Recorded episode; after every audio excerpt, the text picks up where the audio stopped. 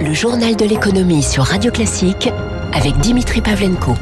Bon réveil, bonne journée, soyez les bienvenus sur Radio Classique. À la une de l'économie ce matin, le délicat pilotage de la sortie de crise. Les ministres des Finances de l'Union se retrouvent aujourd'hui et demain à Lisbonne pour un Eurogroupe et un ECOFIN informel. Il y sera question du timing du retrait progressif des aides publiques. Comment éviter que le mur de dette ne se transforme en montagne de faillite En France, la question est particulièrement aiguë concernant les TPE-PME. Avant crise, déjà 20 à 30% d'entre elles, souffraient déjà endettement important. Bercy et le ministère de la Justice vont présenter début juin des mesures permettant aux entreprises viables d'étaler leur remboursement de manière préventive. Le message, le tribunal de commerce n'est pas forcément la guillotine, ça peut aussi être l'infirmerie. N'attendez pas d'être à bout de ressources pour y aller. Ainsi, une procédure accélérée a été introduite cette semaine par le Sénat dans le projet de loi de sortie de crise sanitaire. Émilie Vallès. Pour bénéficier de cette procédure accélérée, les entreprises devront compter moins de 20 salariés et être viables bien que surendettés. Cela devrait leur permettre de rebondir, se réjouit François Asselin, président de la CPME, organisation patronale. C'est ce que nous demandions, hein, qu'on puisse étaler la dette jusqu'à 10 ans s'il le fallait. Alors il ne s'agit pas euh, d'ouvrir grand les vannes hein, et puis d'arroser sur le sable. Ça ne sera pas systématique, euh, ça sera du cas par cas. Et Bruno Le Maire est allé encore plus loin lundi. Le ministre de l'économie a confirmé que des annulations de dettes pourraient être envisagées pour certaines entreprises. Attention, cela peut créer des effets d'aubaine, prévient Pierre Bentata, économiste, auteur de plusieurs notes sur le sujet pour le cabinet Asterès.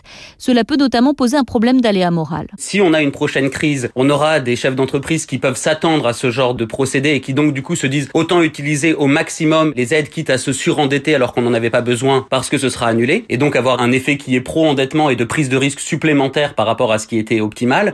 Il faut abandonner ce discours ambiant sur l'annulation potentielle de dettes parce que tant qu'il y aura ça, il y aura des Sans compter, poursuit cet économiste, que cela peut créer une potentielle inégalité de traitement entre entreprises, entre l'une qui verra une partie de sa dette annulée et l'autre non une forme de distorsion de concurrence. Voilà, une dette, ça se rembourse hein, face au risque d'effet d'aubaine et d'aléa moral. Hein. Le credo est valable pour l'État comme pour les entreprises.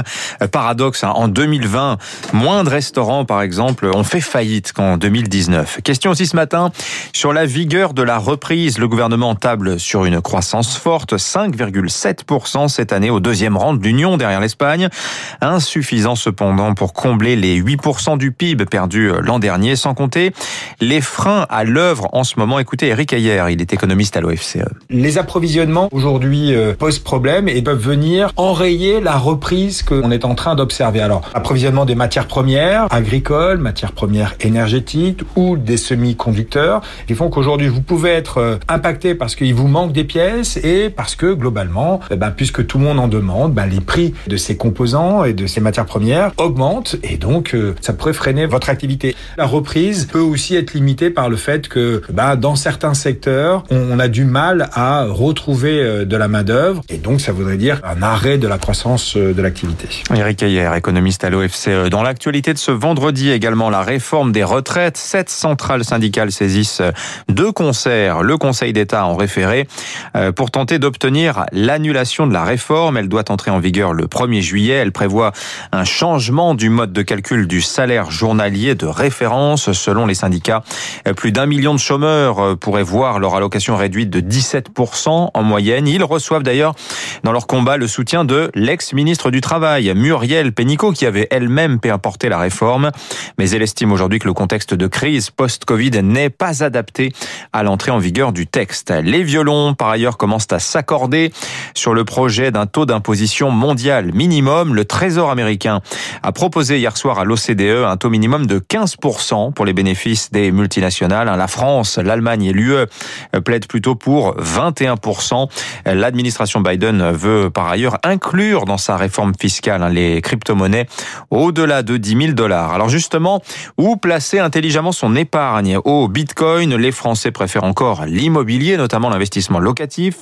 Meilleurs Agents est en train de lancer un outil qui permet d'estimer précisément les loyers dans tout le pays. La société dévoile d'ailleurs euh, ce matin une étude sur les villes les plus attractives pour investir un studio autofinancé avec un petit apport de 15 000 euros.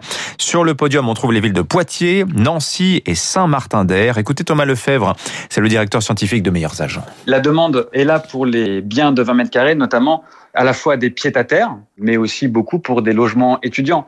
Et donc vous avez aussi beaucoup de familles qui euh, s'interrogent sur le fait d'acheter des logements étudiants pour leurs enfants et quitte à le garder une fois que les enfants ont terminé leurs études pour la suite et notamment bah, pour se construire un capital. Avec moins de 15 000 euros, aujourd'hui, on peut acheter des studios dans 70 villes euh, de France où finalement tout sera autofinancé. Donc c'est-à-dire pendant 20 ans, je vais m'occuper de rien et à la fin, je récupérerai un appartement. Je me serai constitué un capital en ayant utilisé justement le levier du crédit. Et ça, c'est quand même évidemment un argument qui est tout à fait euh, intéressant. Dans le secteur automobile à présent, la sensation de la semaine, c'est un énorme pick-up électrique, le Ford F-150 Lightning, essayé par Joe Biden en personne mercredi. La version thermique est déjà numéro un des ventes aux États-Unis. Il s'en écoule plus de 800 000 chaque année.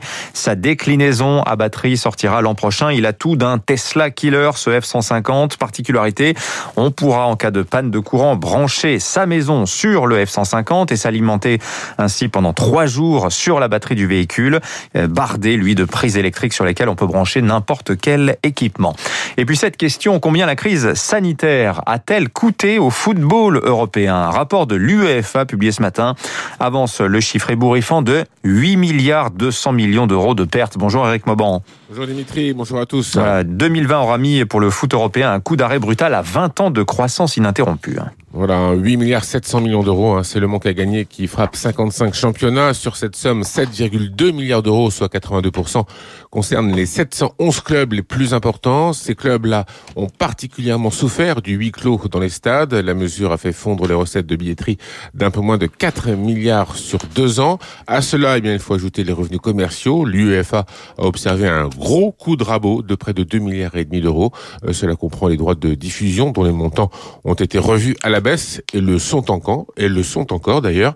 Autre explication, le retrait de Mediapro en France, un gros coup dur pour les clubs français qui est à l'origine d'une diminution de 30% des revenus globaux des clubs.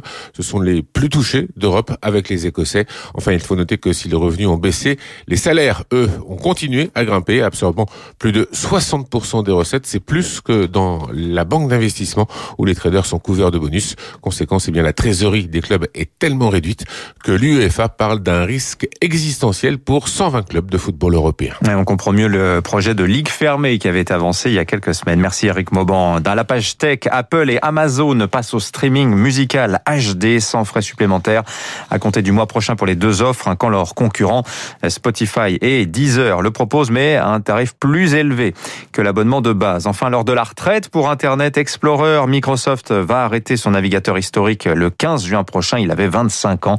Euh, Explorer remplacé par ou dans Windows 10 par Microsoft Edge. Les marchés pour finir, le CAC en hausse hier, plus 129%. Il revient à 6349 points dans le sillage du rebond. À Wall Street également, les trois indices finissent dans le vert après trois séances de baisse consécutives. Le Nasdaq notamment progresse de 1,77%. Rebond aussi du Bitcoin.